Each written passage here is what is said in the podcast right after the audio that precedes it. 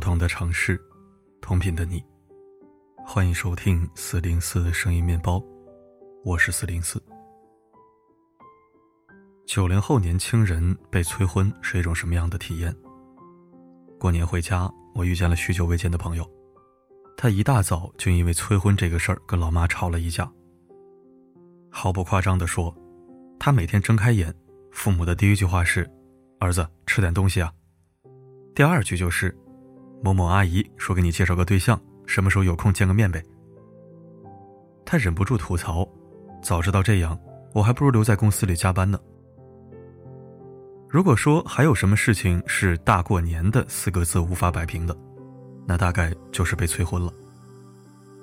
春节前，我看到这样一条热搜：在淮安有一个叫小夏的姑娘，因为催婚出现了节前综合征。仅仅七天假期。家里面就已经给他安排了五六场的相亲。父母不断的提及婚姻对象的问题，导致他焦虑失眠。在这巨大的压力下，他不得已去进行了心理咨询。每逢佳节被催婚，我能理解父母急切的心态，但是这种潜移默化的催，已经变相成了一种逼迫。再加上七大姑八大姨无微不至、无孔不入的关怀。让所谓的“为你好”占据了道德高地。其实九零后一代也就三十出头，大学毕业五六年，事业也正值拼搏的时候。但在父母眼里，成家要放在重中之重，只要家庭没成立，你就是不圆满的。更有甚者，要你舍弃事业，也要先成家。所以，即便你混得再好，还是没有邻居家生二胎的优秀。于是我们在催促中也开始怀疑自己，大概真的就应该赶紧找个人将就着结婚了吧。春节前，一个二十三岁的河南姑娘在抖音上火了。刚回家一天就被媒人安排了二十多场相亲，整得自己都挑花眼了。咱就说一天二十个，还能对上号吗？现在连相亲都如此内卷，好多网友直呼跟不上了。如果说二十岁的人生好像按了加速键，那三十岁绝对是开了三倍速。今日催婚，明日催生，后天该催二胎了。怪不得都说九零后是被催着长大的一代。那么有没有人想过，到底是谁受不了大龄未婚？是大龄未婚者自己吗？是大龄未婚者的父母吗？是那些大龄已婚已育的群体吗？还是？整个社会，对于父母来说，催婚，他们也是被逼无奈。我从小看到的父辈，在他们的认知里，从小接受的就是传宗接代的那一套，觉得生而为人就一定要有后人，男人就要赚钱养家，女孩子挣多少钱都不如找个对象结婚。结婚生子为的就是有伴儿，有人为你养老，要不然老了谁管你？你死了，谁给你上坟？当然，这都是借口。无论怎样，他们就是觉得人一定要结婚生子，甚至不需要理由。就算他们的婚姻一地鸡毛，就算他们时不时的都在想着要离婚，他们依旧还是会告诉你：你就是应该赶紧结婚，不结婚是不对的。我听过这样一段话：如果你生活在一个小地方，三十岁不结婚，你就是怪物；结了婚不生孩子，你就是怪物；好好的事业单位不干，你就是怪物。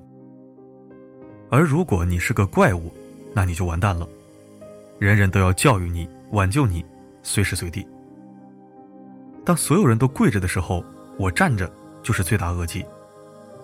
为了避免你成为怪物，相亲成了唯一选择，比如婚姻介绍、网络红娘、直播相亲。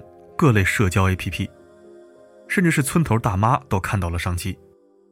对象介绍好，红包少不了。可真正认真介绍的又有几个？不仅没有给介绍对象，还净添乱。微信一通知，对方的条件也是说的天花乱坠。真等到见了人，才知道是卖家秀和买家秀的区别。所以，但凡是催着相亲的，也就是走个过场，互相应付一下。吃个饭就结束了。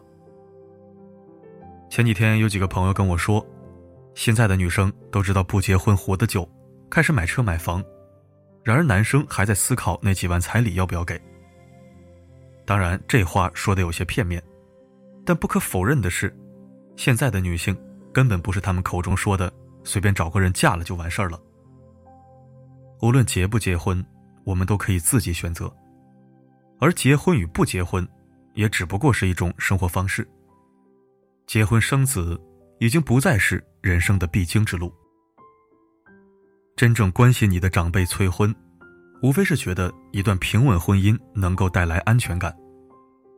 他们怕有一天他们不在了，而你独自漂泊在人世间；他们怕什么时候自己的身体不好了，成了你的拖累；他们怕保护了你一辈子的自己，再也帮不上你。归根结底。他们只是怕你自己一个人不可以。你只要向他证明你非常有能力，你自己也可以过得很好，这个困局便不攻自破了。而我相信人生一切自有安排，催不得，急不得。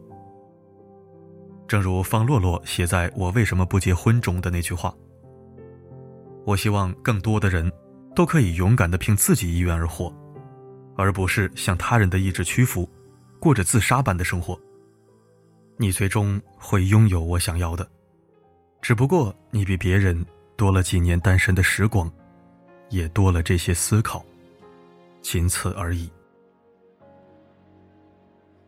像我这样优秀的人，本该灿烂过一生，怎么二十多年到头来？还在人海里浮沉。像我这样聪明的人，早就告别了单感谢收听。不宣扬恐婚，不倡导不婚，不随便结婚，不跟风头婚，只想找一个可以做好妈妈的女人，结束这兵荒马乱、手足无措的冒牌青春。好了。今天的分享就到这里，我是四零四，不管发生什么，我一直都在。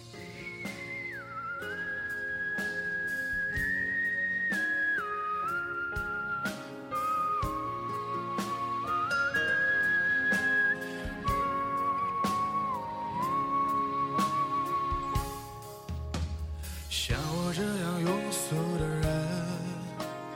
从不喜欢装深沉，怎么偶尔听到老歌时，忽然也慌了神？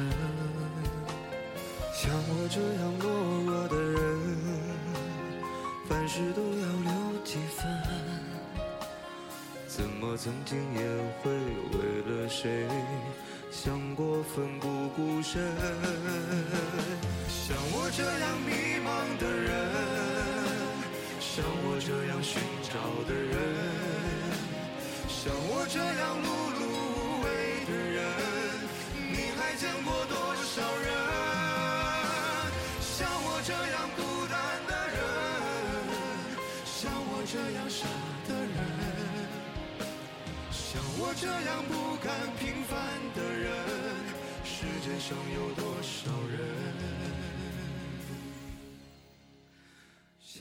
这样莫名其妙的人，会不会有人？